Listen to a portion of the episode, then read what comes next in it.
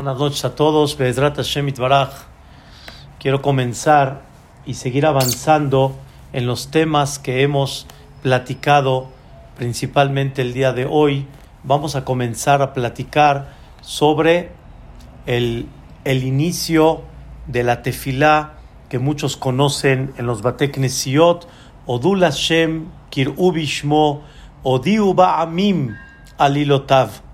Bedrat Hashem, después de haber estudiado eh, en lo que estuvo en nuestro alcance, estudiar el tema de Birkota Shahar, de todo lo que son las verajot, de agradecimiento, las verajot cortas, haber estudiado el tema de Akedat Yitzhak, el sacrificio que iba a hacer Abraham vino con su hijo, lo que representa, después de haber estudiado los korbanot, los sacrificios, el korban tamid, los korbanot en general, el ketoret. Después de haber estudiado todo esto, viene el tema de comprender un poquito. No vamos a estudiar, obviamente, así palabra por palabra, aunque es muy digno, es un estudio largo, profundo, maravilloso, pero sí quiero platicar en términos generales qué manifestamos más o menos en cada parte de la tefilá. Y por medio de eso vamos a comprender la bendición que abrimos al decirlo, las puertas del cielo que se abren al decirlo. Esto, Vedrat Hashem, va a ser parte de lo que vamos a platicar el día de hoy en la clase. Quiero hacer de alguna manera un prólogo para comprender el tema de Hodú. Hodú Hashem Kirubishmo. Quiere decir agradezcan a Dios, hagan un llamado en su nombre, Odiu Ba'amim, y publiquen a los pueblos Alilotav sus hechos. Bedrat Hashem quiero platicar este tema que va a ser el tema principal del día de hoy. Nosotros mencionamos cada fiesta, Pesach, Shavuot, Sukkot, incluyendo también Rosh Hashanah y Kippur, nosotros expresamos en el rezo un texto muy conocido, un texto que refleja algo muy importante. Decimos nosotros, Atabe Hartanu Mikola Amim. Boreolam, tú nos escogiste de todos los pueblos. Ahavta Otanu. Boreolam, nos amaste. Ratzita Banu. Aunque pecamos, seguiste aceptando al Am Israel y llevaste a cabo tu promesa que no nos vas a abandonar. Romamtanu, nos enalteciste de todos los idiomas, nos santificaste con tus mitzvot, estoy ya traduciendo en forma directa, Vekeravtanu, y nos acercaste, siendo tú el rey, nos acercaste a tu servicio, y terminamos, Karata, y tu nombre grande y sagrado sobre nosotros no, lo, llamaste. O sea, quiere decir, nosotros tenemos por encima tu nombre y nos, nos llamaste en la Torah el que Israel. Nos llamaste en la Torah que tú eres el Dios de Am Israel. Tu nombre está por encima de nosotros. Esto lo decimos cada fiesta y principalmente lo decimos cada fiesta porque normalmente en las fiestas son momentos que el pueblo de Israel se siente muy cercano a Dios en una forma muy especial.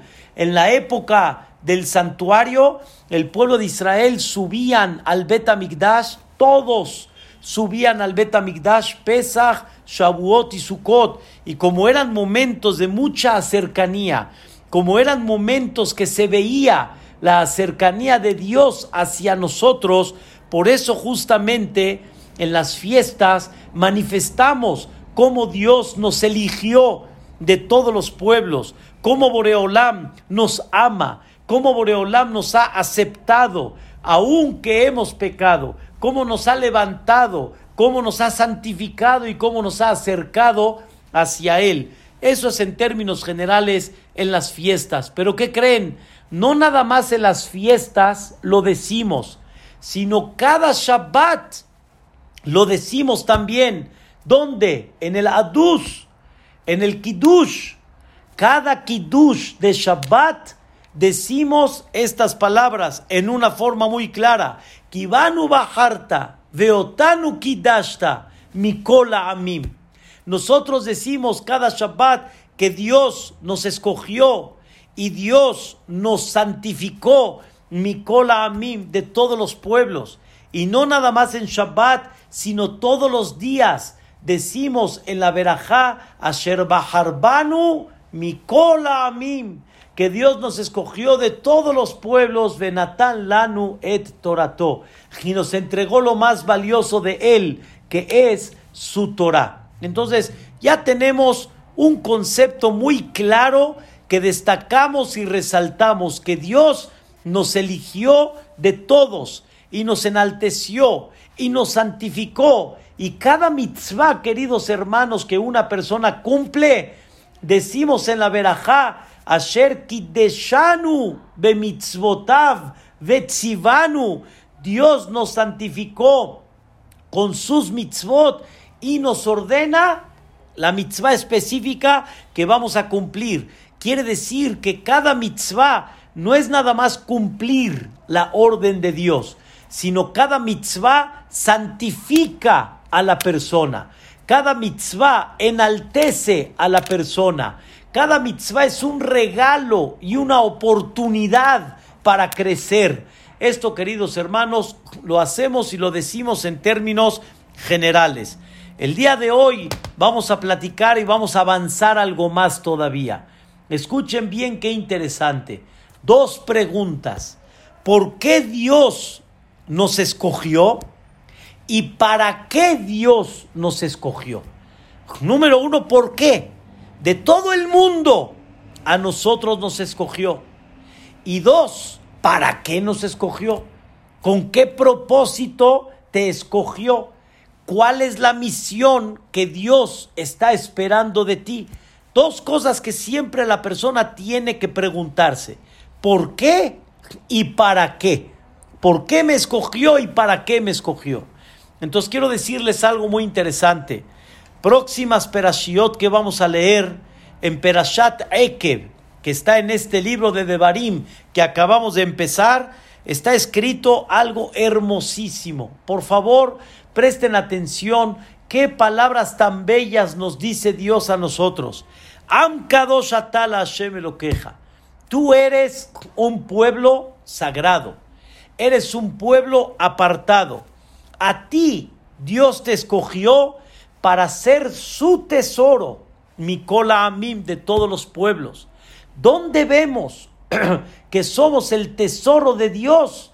El hecho que seguimos como Am Israel. El hecho que llevamos la tradición de 3.300 años con esa misma línea en términos generales. Como comentamos en la otra ocasión, en la otra clase, ahí está el Shabbat, ahí está el Adus, ahí está Pesach, ahí está Sukkot. ¿Cuál Sukkot? El mismo del de Moshe Rabbenu.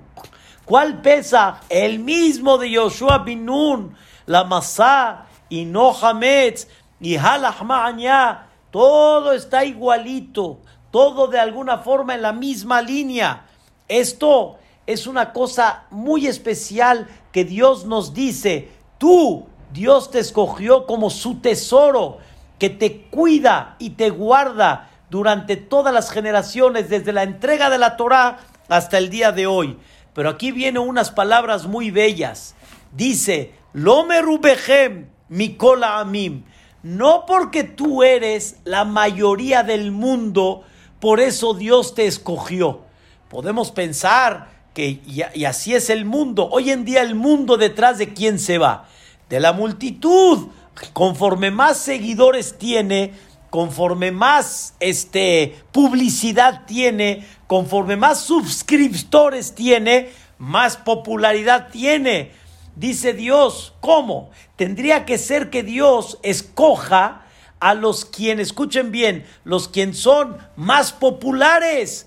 Y dice, no, yo escogí a los que son muy pequeños. Kiatem ameat. Ustedes son los pocos del mundo. Y según las, los números en el mundo, no llegamos al 1% de toda la cantidad que hay en el mundo. Entonces, permíteme, ahora sí entra la pregunta. Está bien, si te hubieran escogido porque eres el, el, mero mero, son grandes cantidades de personas, son los populares del mundo, está bien, pero tú me escogiste cuando soy el más pequeño, perdón por la expresión, Rabotay, el que menos pinta, el que menos destaca. Dos, el que era esclavo, a ese lo escogiste, al que toda su nación eran esclavos, no tenían para nada ni pueblo, ni popularidad, ni nada, nada. A ese escogiste, queridos hermanos, entre paréntesis, es lo que Paró no entendía. No podía captar que el Dios del mundo, el patroncito de todo, el jefecito de todo este espectáculo, mira al, al, al, poco, a la cantidad pequeña, mira a los quienes son esclavos. Paró no lo podía captar. Paró tenía la popularidad de tener, oh, si miras a Mitzrayim, es la potencia mundial. Si miras a Mitzrayim, son los reyes de la sabiduría, los reyes de la tecnología, de, de la, de la, del crecimiento. Oh, ahora sí, dice Paró, me busca a mí y a mi pueblo. Órale, va. Pero ¿a quién buscas? A un pueblitito, ahí pobrezón, a uno de los que son los pocos relativamente a todo Mitzrayim. A ellos los buscas viene Dios y explica, no los escogí porque son muchos, aunque no son los muchos y son los pocos, los escogí por, aquí viene el secreto, por el amor que le tuve a sus padres. Y esos padres, como fueron fieles a mí, por eso yo los escogí a ustedes. Y aquí quiero explicar. El secreto de lo que representa a Israel y lo que hemos estado como pueblo de Israel hasta el día de hoy, con todos los baches que han pasado, que así Boreolam ha decidido, y con todos los contratiempos, y con todo lo que nos han querido destruir, como ya hablamos en la clase anterior, con todo y todo, aquí, o sea, el pueblo como pueblo, aquí está. La Torah como está, ahí está. ¿Qué pasó? ¿Qué sucedió? Escuchen qué interesante. Está escrito que nuestros padres, les voy a explicar, Abraham, Isaac y Jacob, nuestros padres, escuchen bien, son Merkabah, la Shejina.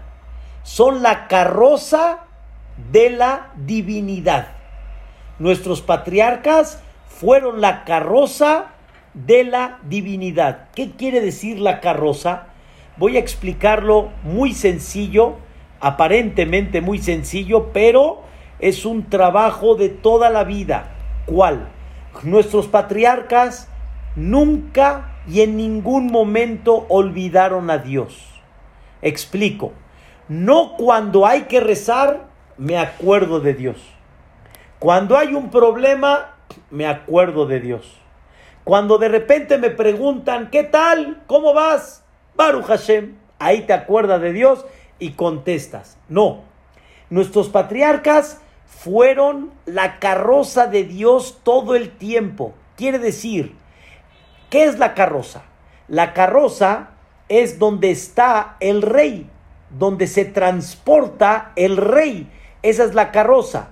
Y la carroza está predispuesta a transportar el rey a cualquier hora, en la noche, en el día, a mediodía, en la casa, cuando, cuando comes, en cuando trabajas, en cada momento la carroza del rey está dispuesta a cargar y a llevar y a transportar el rey. Escuchen quiénes eran Abraham, Isaac y Jacob. Ellos eran aquellos que cuando estaban de pastores, ahí estaba Dios. Cuando estaban en los negocios, ahí estaba Dios.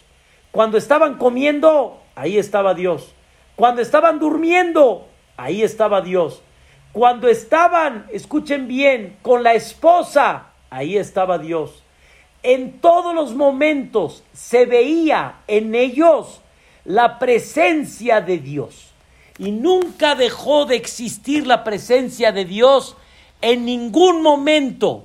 En cada segundo ellos tenían presente a Dios. Así como hoy en día hay gente que su cabeza está pensando en lo que él quiere. Por ejemplo, hagan de cuenta que en la noche va a salir con su novia. Va a salir con su novia.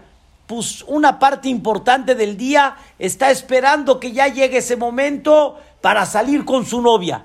O sea, su cabeza está allá. Aquí no, aquí no es para que llegue el momento de. Aquí todo el tiempo estaban ellos con la presencia de Dios. Todo el tiempo estaban ellos con el sentimiento. Dios dirige acá, Dios pone acá, como con el propósito de lo que Dios me pide. Siempre estaban ellos, su presencia, su este, personalidad como una carroza que cargaba la presencia divina. En otras palabras, siempre ellos manifestaron la presencia de Dios. En ellos se veía la conducta divina.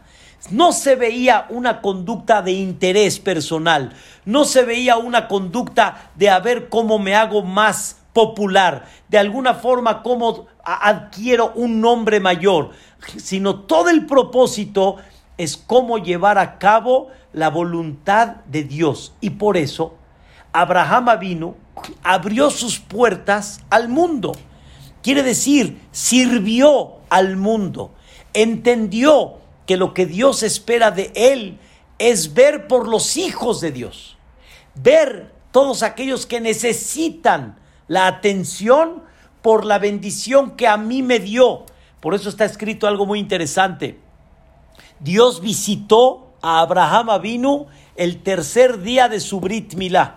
Lo fue a visitar. Es el día más doloroso que hay. Y Dios lo fue a visitar. Dios sintió la presencia divina. Pero por el otro lado, hay tres personas que vienen en camino y que necesitan atención. Necesitan que les den de comer. Como dice la Torah, tres personas que vienen y necesitan agua, necesitan comida, necesitan hospedaje. Hay una de dos. Estoy atendiendo a Dios. Estoy con la presencia de Dios. Y por el otro lado hay tres personas que necesitan atención. Abraham Avinu nos enseña, hay algo más importante que recibir la divinidad. ¿Saben qué es? Atender a sus hijos.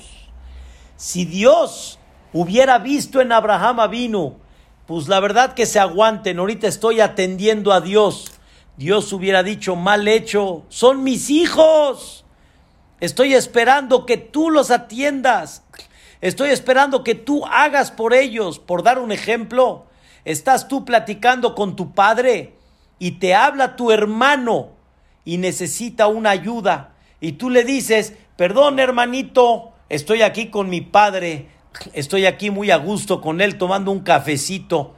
Tu padre te va a decir, así le contestaste a tu hermano, así le dijiste a tu hermano que estás con... ¿Cómo? Si no lo haces tú, entonces ¿quién lo va a hacer? Es mi hijo como tú eres mi hijo, ve a atenderlo.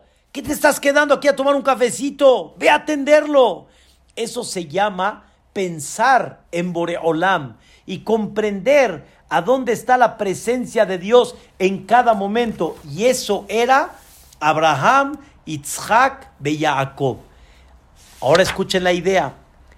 Su, su ser de Abraham, Yitzhak, Jacob fue tan grande Quiere decir, su conexión con Dios fue tan grande, tanto estaban apegados a Dios, que llegó el momento que Dios dijo, oh, eso es la esencia de ustedes. Entonces Dios se presenta delante de ellos y Dios habla con Abraham, con Isaac y con Jacob. Y no nada más habla con ellos, sino hace un pacto con ellos. ¿Cuál es el pacto entre tú y yo? ¿Cuál es el pacto? tu descendencia y yo hacemos un enlace que nadie lo va a romper, que nunca se va a romper, que siempre voy a demostrar que yo estoy presente con ellos todo el tiempo. Dios, ¿qué encontró en Abraham, Isaac y Jacob? Que ellos publicitaron a Dios en cada momento, que ellos repartieron la presencia divina y el honor divino de Boreolam en toda la gente. En ellos hizo Dios su pacto. En ellos hizo Dios su juramento. ¿Y ese juramento cuál fue? Voy a entregar en un futuro pueblo de Abraham, Isaac y Jacob, voy a entregar la Torá y esa Torá va a ser el pacto que nos vamos a mantener ellos y nosotros, nos vamos a mantener juntos toda la vida hasta que llegue el Mashiach Tzidkenu y ahí ustedes van a ser la luz del mundo. Entonces, en breve, ¿por qué Dios nos escogió? No porque somos populares, no porque somos la mayoría, sino porque fuimos aquellos que estuvimos dispuestos a promover a Dios en esta vida. Y por eso Dios escogió al pueblo de Israel, aunque son qué, aunque son los pequeños, aunque son los pocos, y hemos sido, escuchen bien, de todo este mundo, de todo este mundo hemos sido el tesoro de Dios, lo más apreciado para Dios de ese mundo que tú ves, que cada uno está en su mundo, como decimos, cada uno está en lo suyo, cada uno está en, su, en, sus, en sus pensamientos y en cómo van a desarrollar el mundo. De todo ese mundo, Gastón, aquí estamos, somos el tesoro de Dios. Se le llama el Am Segulá, el pueblo que somos lo más apreciado y somos el tesoro de Boreolán. ¿Pero por qué? ¿Cuál es el motivo? Por uno solo, no hay otro. Porque nosotros publicamos la existencia de Dios. Entonces, ¿por qué nos escogió? Ya entendimos. ¿Y para qué nos escogió? Para publicar su presencia en este mundo debemos de publicar la existencia de Dios en esta vida. ¿Y cómo se publica la existencia de Dios en esta vida? Con tu conducta, obviamente. ¿No es así, Rosy? Con la conducta de nosotros publicamos la existencia de Dios. Se tiene que ver en cada uno de nosotros la presencia de Dios en esa conducta. Y quiero explicarles. La conducta de Dios, que es la conducta de la Torah, es una conducta fina, es una conducta recta, es una conducta fiel, es una conducta amable, es una conducta de humildad, es una conducta de discreción, no es una conducta pública, no es una conducta para ser protagonista, ni es una conducta para engañar a la gente. Es una conducta de una personalidad fina, correcta, pensar en los demás, sentir el sentimiento de los demás y no porque esperas a cambio a, sino todo lo contrario. Esa es la conducta que nuestros patriarcas nos enseñaron y es la conducta que nosotros debemos de llevar a cabo. Ahora escuchen este versículo. Dice el versículo en Ishaya, en el capítulo 43, en el versículo 21. Amzu Yatzartili. Este pueblo yo lo creé. Este pueblo yo lo fabriqué. Ahorita les voy a explicar. Tehilati y Esaperu. ¿Y para qué están en este mundo? Tehilati y Esapero, para que ellos platiquen mi alabanza, para que platiquen mi grandeza, para que vean la conducta fina, misericordiosa, amable, humilde de Dios. Vean, por ejemplo, una conducta humilde de Dios. Dios cuando creó el mundo, escuchen bien, Dios cuando creó el mundo, en el sexto día dijo estas palabras, Naase Adam, haremos al ser humano. Pregunta el comentarista Rashi, ¿qué? ¿Haremos? Se me oye mucho, ¿cómo que haremos? Haré, no haremos, Dios lo hizo. ¿A, poco hay un socio? ¿A poco alguien se asoció con Dios y dice, haremos? Contesta el comentarista Rashi, Dios quiso enseñarnos con esa palabra, haremos, que la persona tiene que aprender a ser humilde y no de tomar decisiones así nada más, sino consultar y aprender a consultar a los demás. Y aunque hay veces tengas que, tengas que consultar a los pequeños como tipo Dios y los ángeles, Dios quiere enseñarte una conducta. Y Dios sí consultó en el sentido figurado. Es una clase que hay que explicar si vale la pena fabricar al hombre o no vale la pena. Si el hombre es lleno de pleito y coraje y de celo y envidia o no. Es un tema que hay que comentarlo. Pero Dios realmente Él fabricó. Pero cuando dice nace, fue una forma de enseñarnos. Consulta. Tú eres Benadam. Tú eres ser humano. Tienes que aprender a consultar. Tienes que aprender un poquito a, a ampliar tu conocimiento escuchando qué opinan otros y bajo eso tomes una decisión más correcta. Pregunta el comentarista Rashi, pero por otro lado pusiste un riesgo. ¿Por qué? Porque qué bueno que quisiste enseñar humildad, pero por otro lado abres la puerta que gente llegue a decir, la Torah dice nace, quiere decir que hay otro socio con Dios. Entonces quiere decir que abres una puerta, Barminan, de pensar que Hashem no es Ehad, sino que hay otro más. Y dice el comentarista Rashi, hay algo más importante que enseñarle al público a Shemehad. Hay algo más importante. ¿Saben qué es? Anavá, humildad. Porque si no hay humildad, nunca vas a llegar a la Shemehad.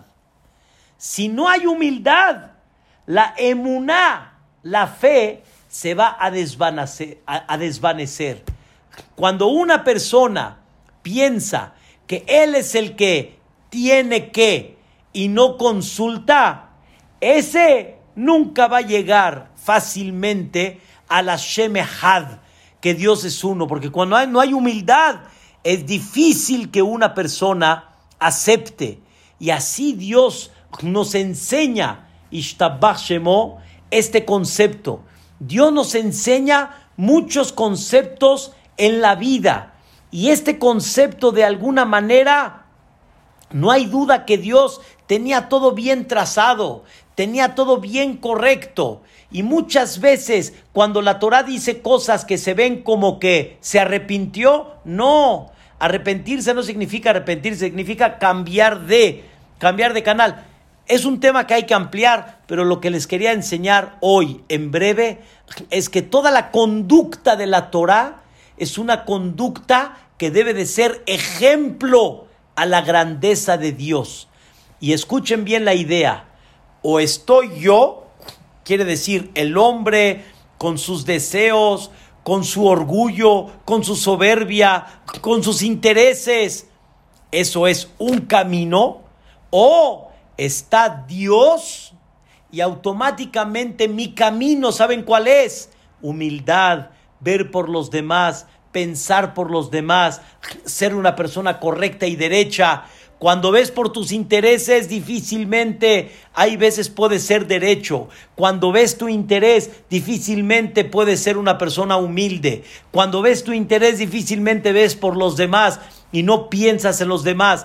La Torah te enseña otra conducta y esa conducta es lo que una persona debe de reflejar todo el tiempo lo más que se pueda y tienen que ver en él una conducta que fina, una conducta correcta, una conducta que escuchen bien, que normalmente el mundo se da cuenta que es diferente a lo que el mundo piensa.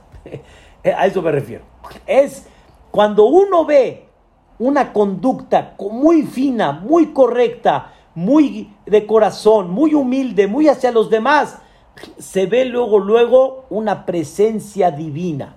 Por eso, queridos hermanos, muchos en el mundo reconocen nuestra conducta de generosidad hacia el Am Israel. O sea, saben que hay un pueblo que lo único que está pensando es cómo ayudar a los demás. Cómo ayudar a los demás. Cómo proteger la salud.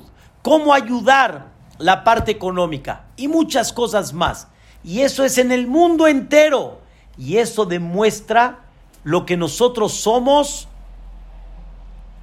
Eso demuestra lo que nosotros somos. Amashem. Somos el pueblo de Dios. Y ahí se refleja esa parte directa del pueblo de Israel. Por eso, queridos hermanos, repito, ¿por qué nos escogieron? Ya entendimos, porque nuestros padres bajaron a Dios en este mundo. ¿Cuál es la misión de nosotros?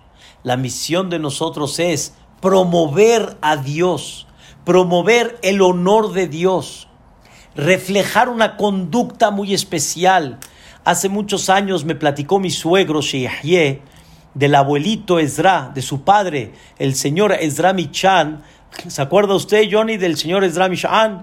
El abuelito Ezra de, mi esposa, hace muchos años fue a comprar unos dólares en el banco.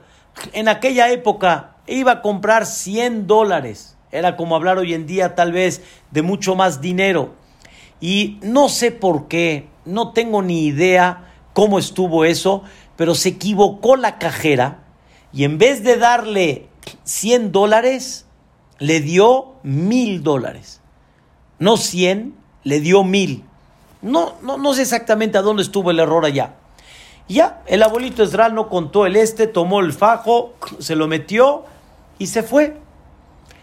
Obviamente cuando hacen el corte del día, se dan cuenta que faltan 900 dólares saben de dónde vino, la cajera llorando por el error que tuvo, ahora le va a costar su sueldo no sé cuánto tiempo para tener que pagar los 900 dólares. Bueno, pues caparata abonot. Al siguiente día, el abuelito Esra ni lo dudó. Rosy no lo dudó. Luego, luego, al siguiente día, se presentó en el banco. Cuando la cajera lo vio, le brillaron los ojos y no dudó, se acercó directamente a la cajera y le dijo, disculpe, usted se equivocó, aquí tengo los 900 dólares extras de el error que tuvo. La cajera gritó de la emoción, gritó, fue corriendo con el gerente y dijo, mire, llegó el señor y regresó los 900 dólares. Señoras y señores, este acto, este acto fue un acto increíble, pero el gerente entendió que hay algo aquí más, más atrás. En 900 dólares en aquella época era mucho dinero y era algo muy atractivo. Cerró las puertas del banco y delante de todo el público los cayó a todos y dijo, señores, les presento un acto de honestidad inigualable, un acto de honestidad que no es común verlo. Y el, el abuelito Esdra Gastón, ¿qué cree que decía? Tenía un sombrerito. Entonces él decía así, levantaba el sombrerito y decía, e, ese es el judaísmo, ese es el judaísmo, no me pertenece y punto. ¿Y qué hay que hacer? pues se regresa y así es. Le llegó en sus manos un acto para enaltecer el nombre de Dios. Dice la Gemara en Masejet Yomá, lo queja, amarás a Dios. ¿Cómo se ama a Dios? Dice la Gemara en Masejet Yomá, amar a Dios es hacer amar a Dios delante de otras personas. Rabotai, voy a decir algo, es muy real. Si tú amas a tu padre, no lo quieres nada más para ti, sino quieres que todos lo quieran, sino quieres que todos lo amen. No nada más es amarlo para ti. Cuando tú nada más estás esperando para ti, eso es envidia, eso es egoísmo. Amar a tu padre significa realmente que tú buscas que otros lo amen, que otros lo quieran.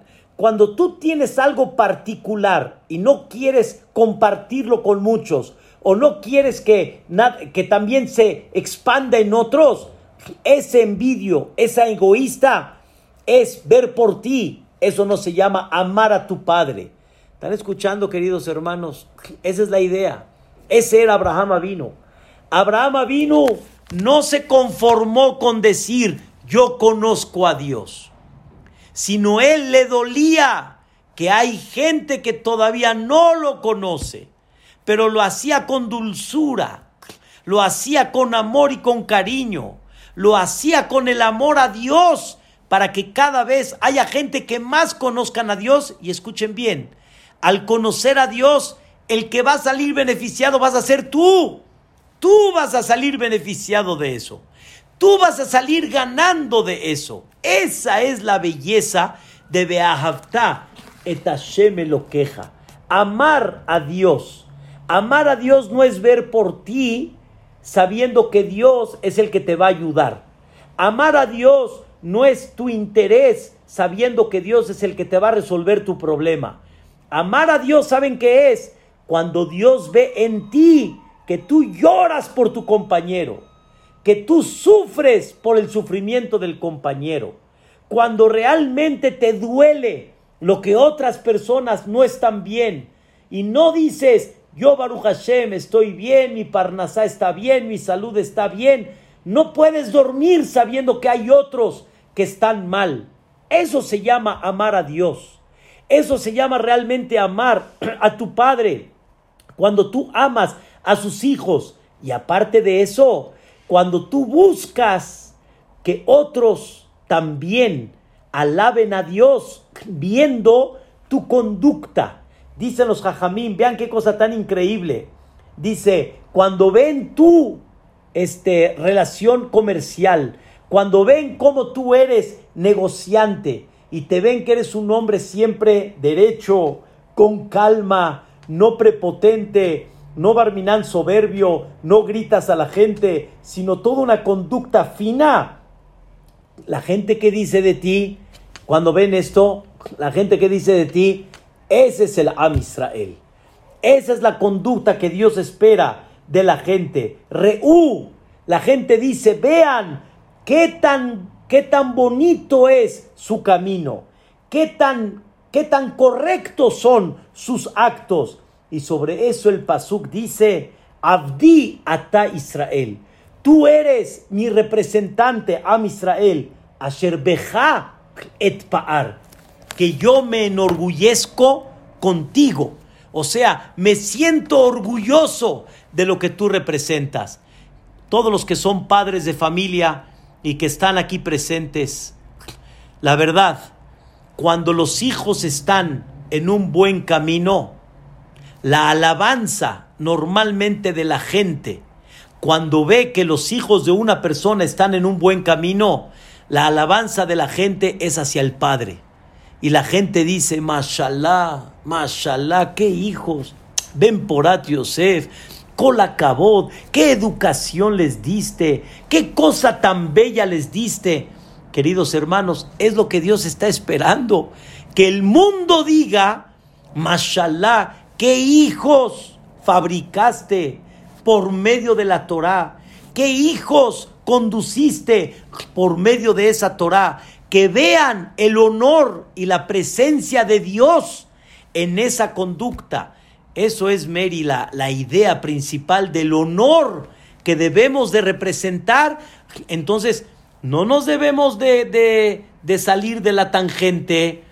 ¿Qué pasa si nos estacionamos en doble fila? La gente que va a decir, Me da mucha pena decirles, queridos hermanos, estuve en, en, Cuernavaca, estuve en, un, eh, en una casa particular, alquilamos ahí una casa particular con, con la familia y salieron mis hijas, salieron a, a Walmart a comprar lo que había necesidad para la casa, con el cuidado necesario, mamás, con el tapabocas, todo muy bien. Y saben ustedes que en, en varios lugares, como ahí en Cuernavaca, al súper no dejan entrar más que nada más a una persona. No dejan entrar a todos, ya ni como normalmente entramos el marido, los hijos, no. Entra una sola persona, es el que va a comprar, él entra, que él compre todo. ¿Sí? Y desgraciadamente, el poli, el poli que está ahí, ¿sí? Ya ha visto un poquito la trampa que muchos hacen también, pero que también nosotros hicimos. Ya ni se hacen pasar que vienen de a dos, pero realmente es de a uno y se forman atrás y entran. Y como nosotros de alguna forma nos destacamos un poco, si no es con la kipá, si no es con la mascada, etcétera, entonces ya nos identifican. ¿Y qué creen? Un poli le dijo a una de mis hijas que estaba, ella estaba con su suegro, no estaba con nosotros. Y justo se encontró con su hermana. Y entonces dice, sí, ustedes ya se, ya se, ¿cómo se llama? Se la, se la juegan y se forman acá y hacen acá. Queridos hermanos, eh, ahí no fue real, pero ¿cómo, ¿cómo abrimos una puerta para que piensen mal de nosotros? Cuando deberíamos de ser, ¿qué? Honestos, deberíamos de ser un ejemplo. Me dijo mi yerno, Ami, usted sabe, somos tremendos, debemos de aprender a hacer caso. Nos van a abrir el CNIS el viernes, Vedrat Hashem en la mañana. Nos van a abrir los Bateknesiot, los Minyanim, Kadish, todo. Vamos a ser respetuosos, vamos a demostrar que realmente tenemos una línea, tenemos una dirección, tenemos realmente una conducta digna, una conducta correcta. Eso es lo que debemos demostrar. Y esa es nuestra misión. Nuestra misión, vuelvo a repetir, si tú no cumples, si no acatas órdenes, es porque estás viendo tu interés y porque no aguantas y tú dices, a mí no me van a decir si el tapabocas o si el lavaplatos, el lavamanos, el, el lava todos y, las, y la, ¿cómo se llama? El, la, la, alfombra esa para entrar y todo. Hay que ser respetuosos, queridos hermanos. Hay que aprender a hacer lo que Boreolam quiere. Lo que Boreolam dice. Se acercó una persona y me dice, entonces, ¿no me van a dejar entrar al CNIS? Le dije, no, esa es la regla, papito. Esa es la regla. Y entonces, ¿qué? ¿Me voy a quedar solo en la casa? Esa es la voluntad de Dios, papacito lindo. Así Dios ha querido. No, no te sientas de menos por eso. Tienes que comprender cuál es la línea que Dios está esperando de nosotros. Más, más que lo que Dios espera que vayas al CNIS, Dios quiere que de alguna forma te cuides y que haya una distancia sana y que haya de alguna manera un, un, cubrebocas y que haya una edad específica. Y tienes que comprender que cuando empieza uno con prepotencia y a mí no me van a decir y yo no lo voy a aceptar, ahí es donde entra, escuchen bien, entra no en la imagen de Dios, ahí no entra, entra tu imagen, entra tu interés, entra tu forma de pensar pero no la forma de pensar de quién, de Boreja Olam, de aquel creador del mundo. Esto, queridos hermanos, tiene que ser una, una, línea muy clara, una línea muy, muy este, correcta de comprender, estás pensando en ti, estás pensando en tu interés o estás pensando en quién, en el interés de Boreolam. Les voy a decir qué significa pensar en el interés de Boreolam. Pensar en el interés de Dios es cuidar a tus hermanos. Cuidar, eh, pensar en Dios es cuidar la salud de tus hermanos. Y que si Barminam pueda haber una, una puerta pequeña para contagiar a alguien, no lo debes de hacer. Nos dijo el, el presidente del Comité Central, nos dijo algo increíble, que hay gente que aunque ya le dio, el COVID, Barminan, pero ya le dio, ya pasó y ya está sano, aunque él ya es inmune, aunque él ya tiene anticuerpos, no implica que no le pueda volver a regresar otra vez en una forma leve. Y dijo, nos dijo en una junta que tuvimos con él, nos dijo que ya hay un caso que cayó en abril y que volvió a repetir otra vez, que salió positivo y volvió otra vez a repetir, pero en una forma leve, o sea, ya para él no es una situación de peligro. Entonces le preguntamos, ¿esto significa que aún el que ya le dio, como le puede volver a regresar, él puede volver a ser portavirus a otros? Entonces él no puede decir, yo ya puedo ir al CNIS o yo ya puedo ir a tal lugar, yo ya no me contagio y no contagio. No, papacito lindo, tienes que seguir pensando en los demás. Tienes que seguir comprendiendo que hay un, un, un, público a tu alrededor que Hazbe Shalom, por un descuido, Hazbe Shalom puede llegar a caer. Por eso, Rabotai, no pienses en ti, piensa cuál es la voluntad de Boreolam, cuál es la voluntad de Dios. Ese es tu trabajo. Tu trabajo es publicar la presencia de Dios.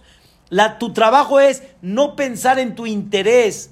Tu trabajo es comprender y decir, me quedé en casa. ¿Por qué me quedé en casa? Porque Dios así quiso. Y así se refleja y se ve la conducta de Dios. Rabotai, no menos que muchos, tengo muchas ganas de ir al CNIS, pero sin embargo llevamos casi cinco meses aquí en la casita, de alguna manera rezando Dios quiso convertir ahorita este cuadrito donde hemos estado juntos aquí muchos meses, se convirtió en el Betamidrash, acá, se convirtió en el Betacneset. Es la voluntad de Dios.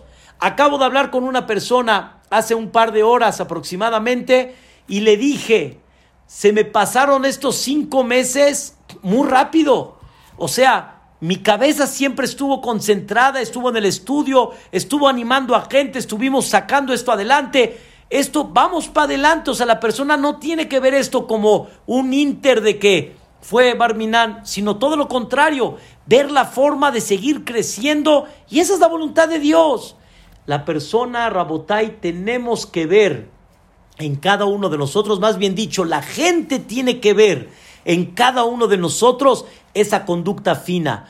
Por eso, queridos hermanos, con esto entendemos, escuchen Ejo y Golde, escuchen algo increíble. Con esto entendemos por qué el error de un judío siempre lo señalan como judío. Judío hizo, judío hizo. Oye, mamá, papacito, ¿por qué judío? Él, él, él se equivocó. Reubén se equivocó. No generalices. No pongas cosas abiertas. La respuesta es, no eres tú. Tú representas algo.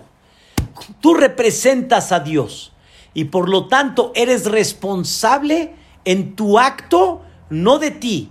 Eres responsable de muchos, de muchos que están en el pueblo de Israel. Porque la realidad es de que no representamos cada uno un acto personal, sino representamos algo mucho más público realmente, porque somos Bene Israel. Quiero platicarles, queridos hermanos, dos historias. Una, uno de los grandes jajamim que conocí en Eretz Israel ya falleció, falleció a los 103, creo que fue, tenía años de edad, se llamó Rabbi Yosef Shalom El Yashib, uno de los grandes, grandes jajamim que fue muy conocido, que dirigió su alajá en el mundo de Am Israel, en Eretz Israel y en el mundo entero. Escuchen qué cosa increíble. A su casa, que tuve el zehut de estar en ella, una casa, como dicen, de cuatro por cuatro, llegó un Yehudí con su hijito.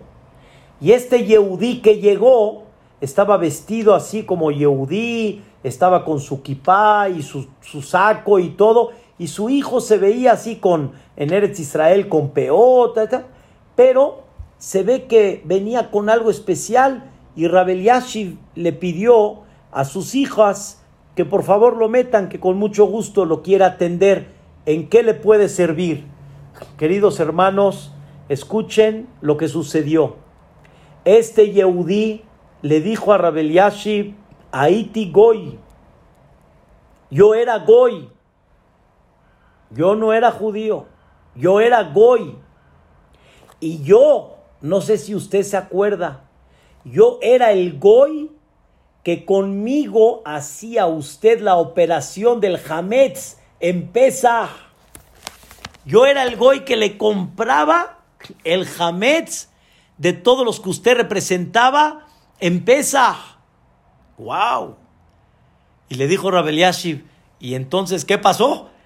Dice, pues mire, Jajam, de dos, tres años que lo veía a usted, nada más en víspera de pesa, de ver su finura, de ver su rostro, de ver su rostro, de ver su grandeza, su santidad, me llamó la atención y dije, esto no lo veo en ningún lugar.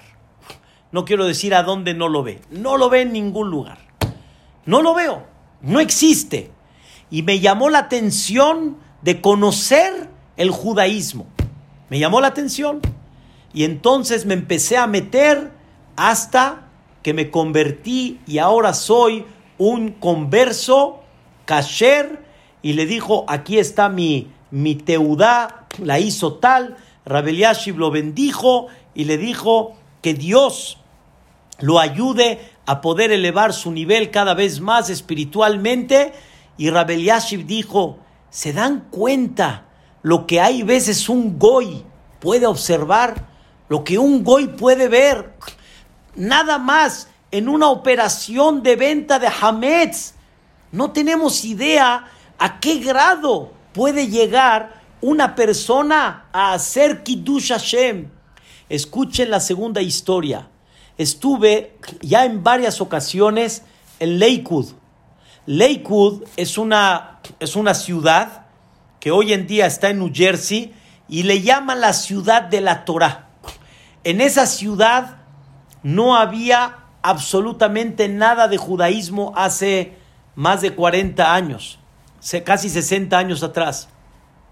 No había nada de judaísmo. Era un lugar de veraneo la gente en, el verano se iba ahí como tipo Cuernavaca. Y ahí, en esa ciudad, sin platicar todos los detalles, un jajam que llegó de Europa llamado Rabaron Kotler, ahí quiso empezar a formar la ciudad de la Torah. Hoy en día, en esa ciudad, hay cerca de 60 mil Yehudim, todos observantes todos muy apegados a la Torah, es, impactante, es impactante. Queridos hermanos, la, el gobierno de, de Estados Unidos reconoce una ciudad que tiene casi nada de policías. Yo fui en uno de los viajes, fui con don Alfredo Achar, don Alfredo Achar que muchos lo conocen, y le pregunté a don Alfredo, tenemos una relación de amistad bonita, y le dije a don Alfredo, por favor, platica, eh, eh, caminamos, fuimos con el coche en varios lugares de la, de la ciudad, dígame a dónde usted ve una policía. Estaba él con los ojos abiertos, no podía creer. ¿A dónde hay una policía? No la hay, no la hay, porque saben que esa gente está educada a lo que es rectitud. El gobierno Nehu, el gobierno americano, fueron con el Rosh Yeshiva, hoy en día se llama Rav el Kotler, el nieto de Rabaron Kotler, fueron a preguntarle, ¿cómo le hacen para controlar el Internet en toda esta población, miles de personas? Que el Internet ha provocado desgraciadamente mucho daño, ha provocado abuso. ¿Cómo le hacen para controlarlo? Enséñenos. Es una cosa fascinante y extraordinaria.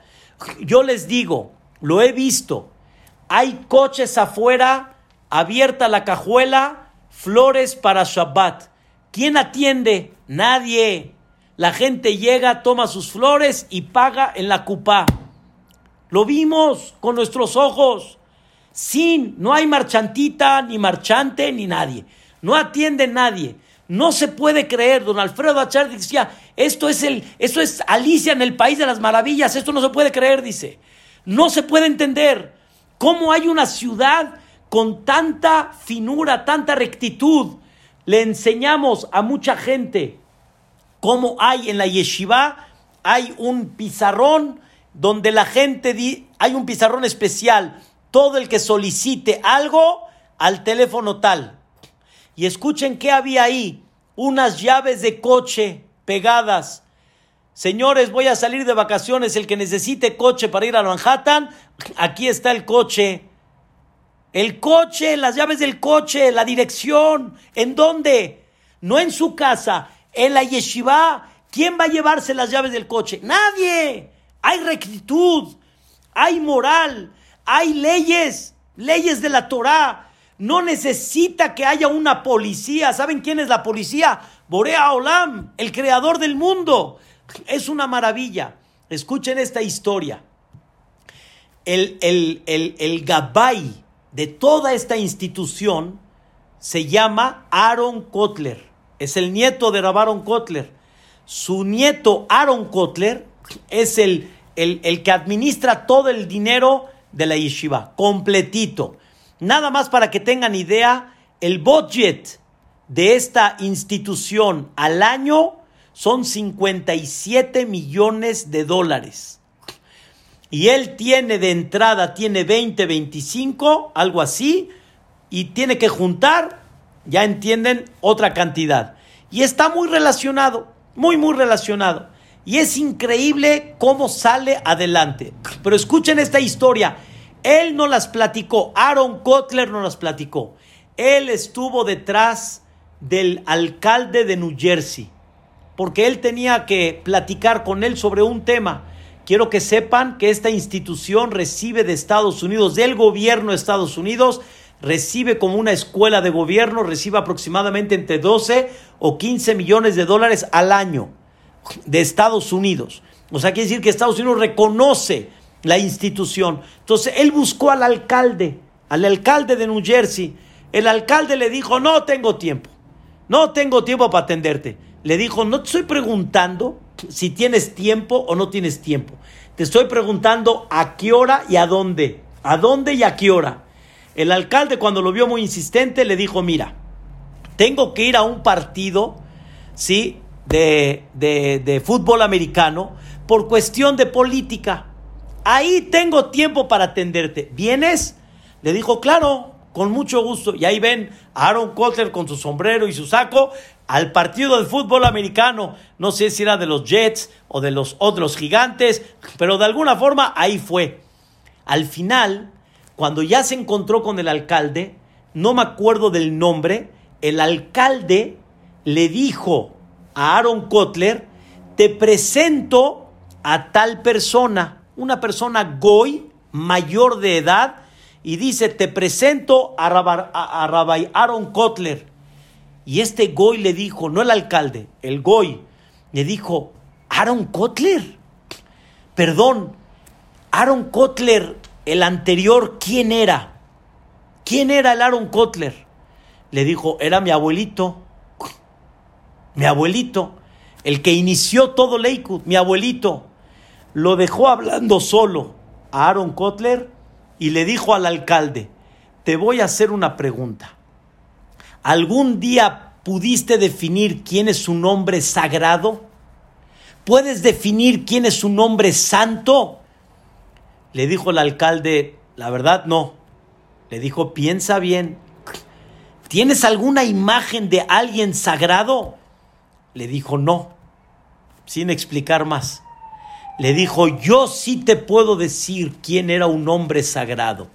Su abuelito era un hombre que radiaba santidad, dulzura, rigidez, rectitud, humildad.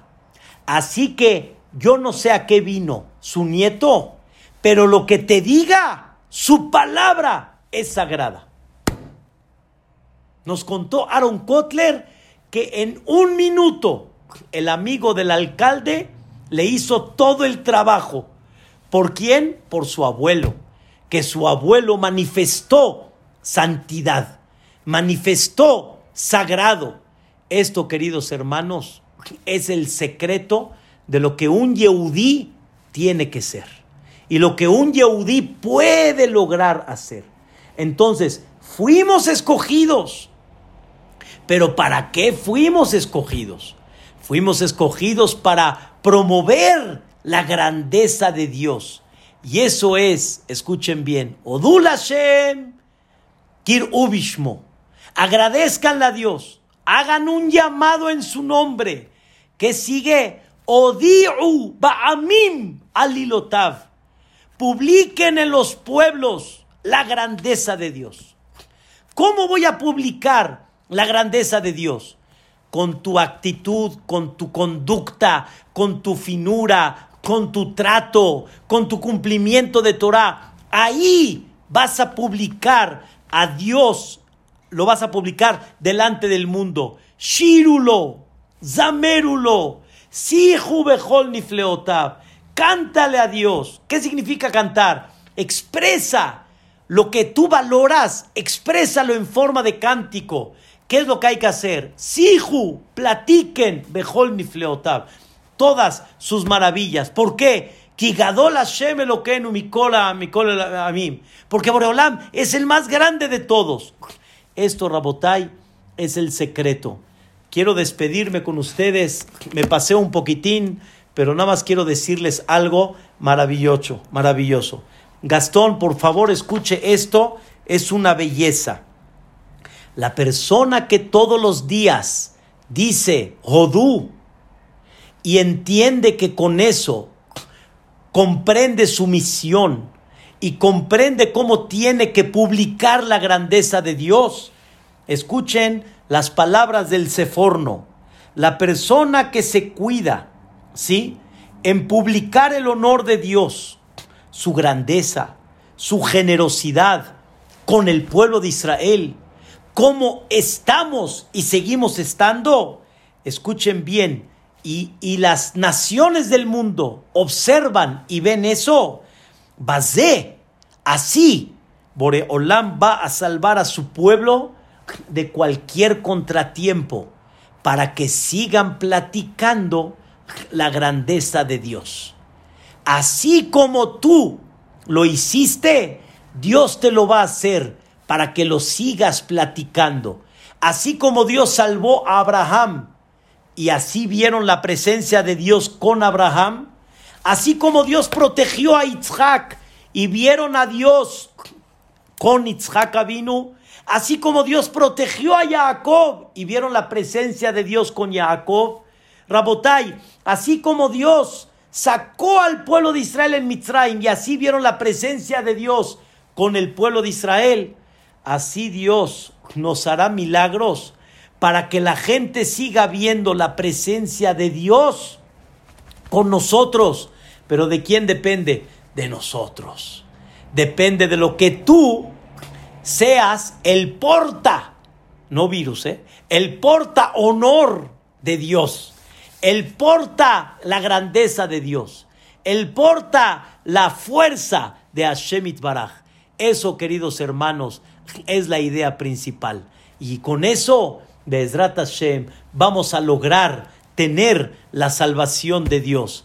Queridos hermanos, que en esta pandemia y para toda la vida hasta que llegue el Mashiach, que tengamos el zehut de ser los que cargan el honor de Dios en todos los conceptos, que los vecinos vean nuestra buena conducta, que en las calles se vea nuestra buena, nuestra conducta especial, en los bancos, en las filas, en las ferias, que siempre se vea esa conducta de lo que le llamamos la comunidad de Am Israel, la comunidad de Dios. Esa es la grandeza que hay. Odula Hashem kirubishmo, odiu ba'amim alilotav. Dice un jajam que muchas veces nos saltamos ciertas cosas para cortar la tefilá y no tenemos idea cuánto esta tefilá nos abre las puertas del cielo. Y nosotros pensamos, acórtale ya, empieza le Baruch Sheamar y quítale Odú. hay que aprender. ¿Por qué se ríe Gastón? Así es. No hay que acortarle, hay que darle porque cada una de ellas realmente es una bendición de Dios. Gracias Rabotai por escuchar estas palabras. Yo me doy mucho refuerzo. Johnny, que nos llevemos esta cosa tan especial, tan hermosa, ser los portavoces, ser la carroza que cargamos la presencia de Dios y que pronto Boreolam nos mande el Mashiach Tzidkenu, que así sea, Bimerabe, Amenu, Amén. Descansen y pásenla muy bonito todos, Bedrat Hashem. Gracias, papito, papito lindo, mi mamita. Todo lo bueno. Ya pueden prenderlos. Hazak Behematz. Hazak Behematz, Nehu Golde, todo lo bueno. En alegrías, Bedrat Hashem. Todo lo bueno. Baruch Tiye, Bedrat Hashem. ¿De qué, don José? Todo lo bueno, señor José, señora René. Mary, ¿cómo estamos? Bien, muy bien. Baruch Hashem, me da mucho gusto. Señora Sari, ¿cómo vamos? Baruch Hashem. Hola, señora Ruth, ¿cómo está? Ahí está la calá preciosa. Ah, qué bueno, me da gusto. Baruch Hashem, Baruch Hashem, qué bueno. Qué bueno, Poli, todo lo bueno, Bedrat Hashem. ¿De qué? Con gusto, Bedrat Hashem. Gracias, me da mucho gusto, al contrario, qué bueno. Gracias, Nisim, Gloria, Bedrat Hashem. Hazak más, don Isaac, ¿cómo estás? ¿Qué tal? Hola Isaac, ¿cómo vamos? Hola Yossi, Yossi Duek. ¿Cómo estamos, Baruch Hashem? Me da gusto. Hashem. Hola Isaac, ¿cómo estás? Tú abajo y tu papá arriba. Eso, qué bueno, me da mucho gusto. Todo lo bueno para todos, Bedrat Hashem. Ozzy de Argentina, ¿cómo vamos? Baruch Hashem. Vamos a entrar a los Bateknesiot el viernes, a ver, primeramente Dios. Muy bien, ojalá. Ahora le voy a mandar un video como están haciendo acá, como están haciendo acá. Vale la pena verlo. Adelante. Baruch Hashem. Baruch Hashem. Gracias, Rabino, muchas gracias. ¿De qué? Con gusto, Rosy. Todo lo bueno. Sana y recia que esté, Bedrat Hashem. Primeramente Dios. Vaya todos, Bedrat Hashem. Al contrario. Hola, Meir, ¿cómo estamos? Baruch Hashem. Baruch Hashem. Gracias, Carlos.